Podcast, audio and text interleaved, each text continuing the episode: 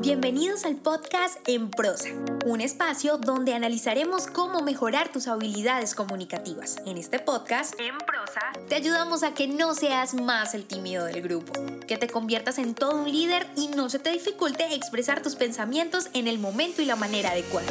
Hemos seleccionado los mejores temas. Tendremos entrevistas con personas que tienen experiencia en ello, donde analizaremos de manera muy sencilla, desmenuzaremos la información para que lo aprendas y practiques en cualquier área de tu vida. Soy Diana Checa. Bienvenidos. El temor a hablar en público, sentir que no eres bueno expresando tus ideas o pensamientos frente a tus compañeros de trabajo o tu jefe, ser el tímido del grupo, no saber qué hacer o qué decir en una entrevista de trabajo, son cosas del pasado. Es hora de tomar, tomar acción. Mejora tus habilidades comunicativas y sociales y prepárate para la vida. Agenda ya una asesoría gratuita en www.dianacheca.com. Dianacheca.com. Y trabajemos juntos en mejorar tu comunicación. Hola, hola y bienvenidos a un nuevo episodio de Emprosa Podcast, el podcast en español donde aprendes a comunicarte mejor.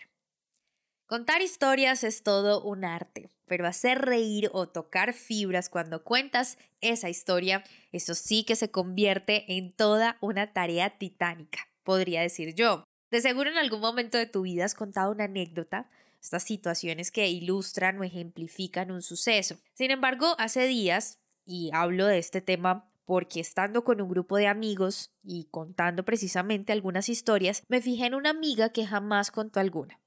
Me causó la verdad muchísima curiosidad por lo que le pregunté la razón por la que no había contado nada. Y en un principio pensé que podría ser timidez exponerse o temor a ser juzgado. Sin embargo, su respuesta fue, no soy buena contando historias. Esta respuesta automáticamente me dio la idea de hacer este episodio. Así que esto no le va a volver a pasar a nadie más. Esta situación se acaba desde el día de hoy, porque al finalizar este episodio voy a ayudarte a que te conviertas en el centro de atención de cualquier conversación contando anécdotas. Tengo que empezar por el principio, que es definir qué son específicamente las anécdotas. Y me ha pasado mucho, no sé si a ti, pero yo creo que a muchos nos pasa, y es que cuando contamos esa historia, deja de ser eso, una historia o una anécdota vas a hacer un podcast, los cuentos de las mil y una noche, los cuentos de los hermanos Grimm, entre otros. Y eso en medio de una conversación realmente hace que se pierda ese rapport, esa conexión necesaria para lograr ser interesantes ante los demás cuando hablamos. Ahora bien, sea escrita o hablada, es importante aprender el arte de narrar. Y a diferencia de lo que la mayoría de nosotros cree, la narración implica mucho más que recitar hechos como una sucesión de eventos. Para narrar se debe tener estrategia de tal modo que con la historia que cuentas logres ese efecto en la persona que tienes enfrente. Cualquiera que sea el efecto, pero que lo logres. Pero sin desviarme del tema, quiero decirte que la anécdota es una breve narración de un solo evento contado con el suficiente impacto como para probar un punto de vista específico. Es una breve narración de un solo evento contado con el suficiente impacto como para probar un punto de vista específico. Lo repito porque esta definición no es mía, sino del grandioso Del Carnegie, ese autor del afamado libro Cómo ganar amigos e influir sobre las personas, y también del arte de hablar en público, que es donde se encuentra esta definición y que por supuesto recomiendo muchísimo que lean a este autor para que aprendan una serie de habilidades sociales que podemos desarrollar día tras día. Después de tener esta definición, entramos entonces a esos consejos que sé que ustedes están esperando. Así que aquí están los tres puntos a tener en cuenta para lograr que tus anécdotas sean efectivos y que conecten con las personas. Número 1. El momento. No todos los espacios de la conversación son propicios para contar anécdotas. Debes buscar el momento indicado o de lo contrario se va a perder el propósito de esta historia. Y por supuesto el rumbo de la conversación. O imagínate estar en medio de una charla hablando de la muerte de un ser querido y que a ti o a alguien más se le ocurra hablar de lo gracioso que dijo hoy su jefe en la oficina.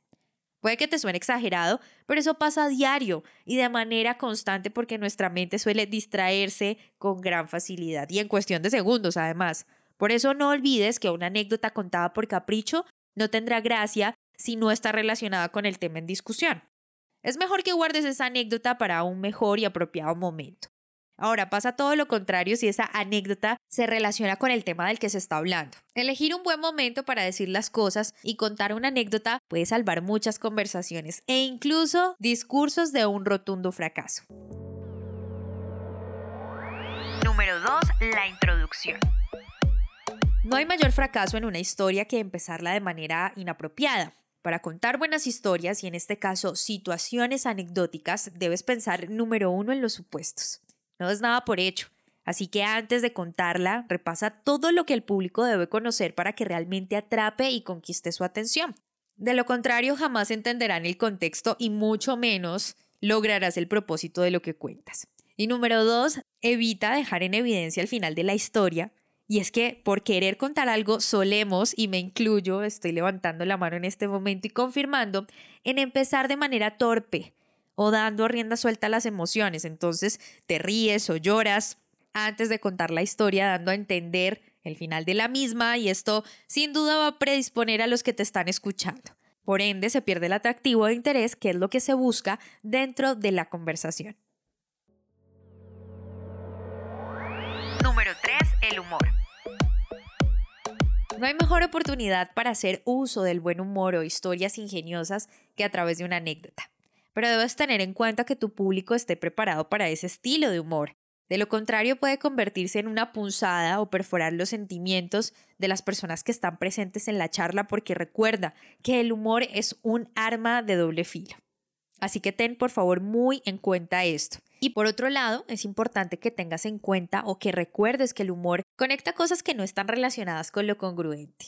Así que aquí caben las hipérboles o exageraciones de las cosas, los momentos, las metáforas, los símiles, entre otras figuras literarias que te van a ayudar a construir con humor tus anécdotas.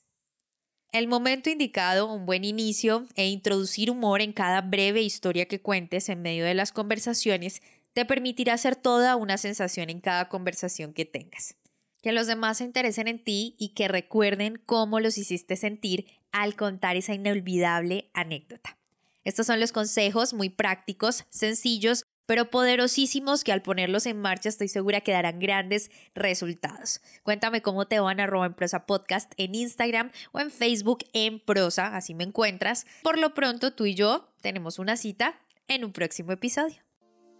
El temor a hablar en público, sentir que no eres bueno expresando tus ideas o pensamientos frente a tus compañeros de trabajo o tu jefe, ser el tímido del grupo, no saber qué hacer o qué decir en una entrevista de trabajo son cosas del pasado.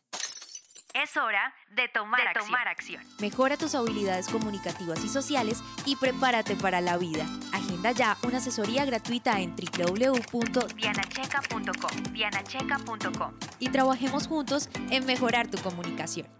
Si te gustó este podcast, compártelo. No olvides suscribirte para recibir más información. www.enprosa.com y síguenos en Facebook, Instagram, Twitter y YouTube, arroba en prosa podcast, arroba en prosa podcast, para que te enteres de nuestras novedades y nuevos programas.